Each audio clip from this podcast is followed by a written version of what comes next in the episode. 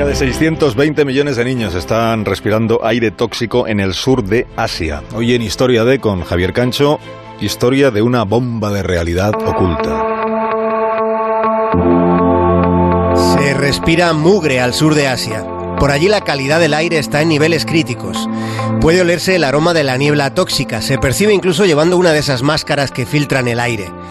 En muchísimas ciudades al sur de Asia, desde todos los vecindarios puede verse y sentirse la contaminación que engulle los edificios, los árboles y las personas, y que con cada vez más frecuencia cierra los colegios y los centros de trabajo o somete la economía y la educación a restricciones horarias porque no se puede estar en la calle.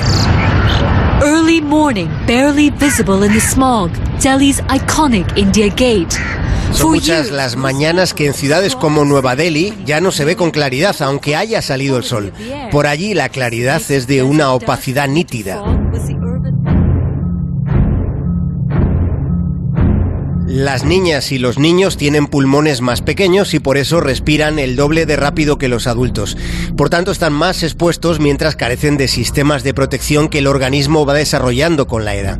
La infancia es la que más sufre el efecto del aire envenenado. Se están detectando daños neurológicos en niñas y niños al sur de Asia por el aire que respiran. Se han identificado perjuicios en el tejido cerebral que dificultan el desarrollo cognitivo de los bebés, causando secuelas de por vida que condicionan su aprendizaje y su potencial futuro. La contaminación del aire está asociada a una de las principales causas de muerte en la infancia, que es la neumonía. Pero además la contaminación está relacionada con el asma, con la bronquitis y con otras infecciones respiratorias.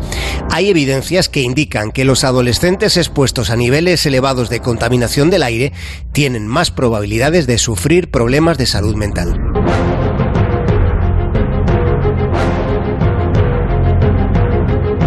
Cifra de la que estamos hablando es una bomba de realidad oculta. Son 620 millones de niños respirando porquería tóxica. Los niveles de contaminación están sobrepasando el rango que los propios sensores son capaces de medir, superando por mucho lo que podría considerarse asumible para la infancia. Está pasando ahora mismo y utilizando nada más que el sentido común, todos los gobiernos del mundo deberían poner el grito en el cielo donde el aire sigue deteriorándose. Los científicos que investigan el cambio climático advierten de un efecto dominó expansivo.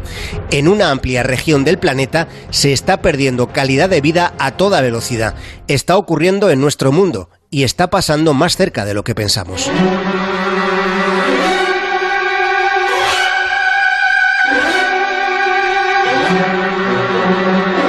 UNICEF pide una reacción global, real y urgente, recordándose lo evidente poco puede haber más importante que una crisis del aire.